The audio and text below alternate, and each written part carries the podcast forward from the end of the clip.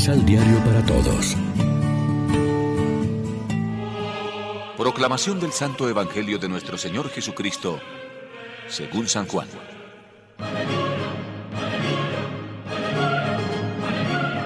Padre Santo, guárdalos en ese tu nombre que a mí me diste, para que todos sean uno como nosotros. Cuando estaba con ellos, los guardaba en tu nombre y cuidaba de ellos, y ninguno se perdió, sino el que llevaba en sí la perdición con lo que se cumplió la escritura. Ahora vuelvo a ti, y digo esto mientras estoy en el mundo, para que tengan en ellos la plenitud de mi alegría.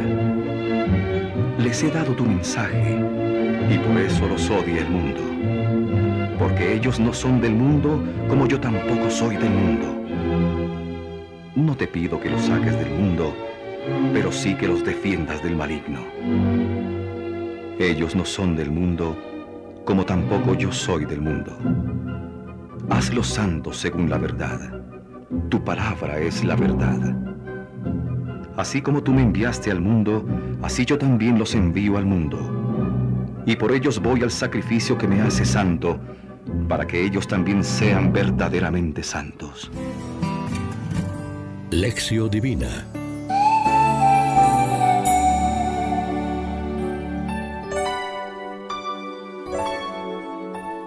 Amigos, ¿qué tal? Hoy es miércoles primero de junio, celebramos la memoria del mártir San Justino y como siempre nos alimentamos con el pan de la palabra.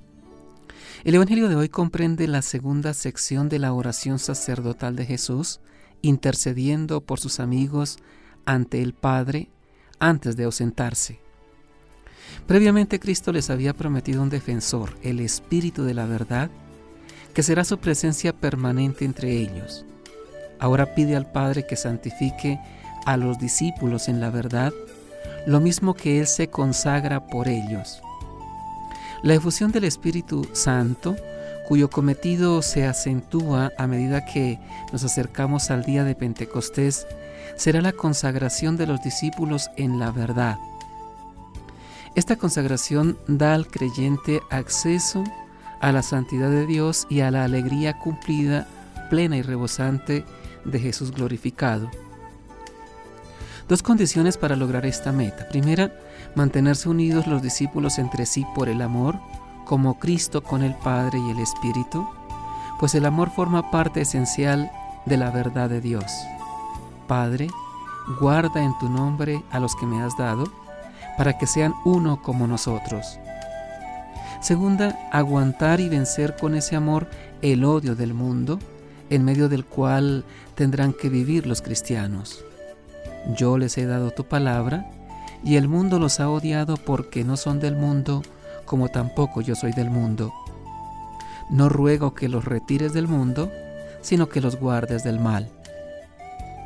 Hemos de probar y gustar y ensayar con entusiasmo la nueva vida pascual, convirtiendo el corazón a los bienes de arriba, aunque sin desentendernos de la gente y del mundo. Considerémonos muertos al pecado y a sus obras y resucitados con Cristo para Dios. Dos tiempos o movimientos de la misma melodía, con apariencia negativa el primero y con nombre positivo el segundo, pero inseparables y en el fondo iguales. Para vencer el odio del mundo, en medio del cual hemos de vivir, no hay medio mejor y más convincente que el testimonio de la verdad por el amor. Reflexionemos. Estamos dispuestos a mantenernos distantes de la mentalidad de este mundo, aunque esto implique ir contracorriente de las tendencias que propone la sociedad. Oremos juntos.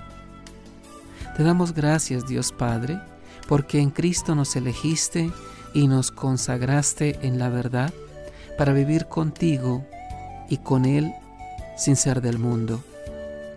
Danos fuerza para ser portavoces de la buena nueva y acompañar a nuestros hermanos en la difícil conquista del sentido de la vida. Amén.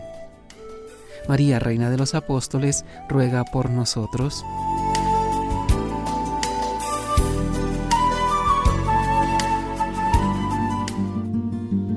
Complementa los ocho pasos de la Alexio Divina adquiriendo el emisal Pan de la Palabra en Librería San Pablo o distribuidores.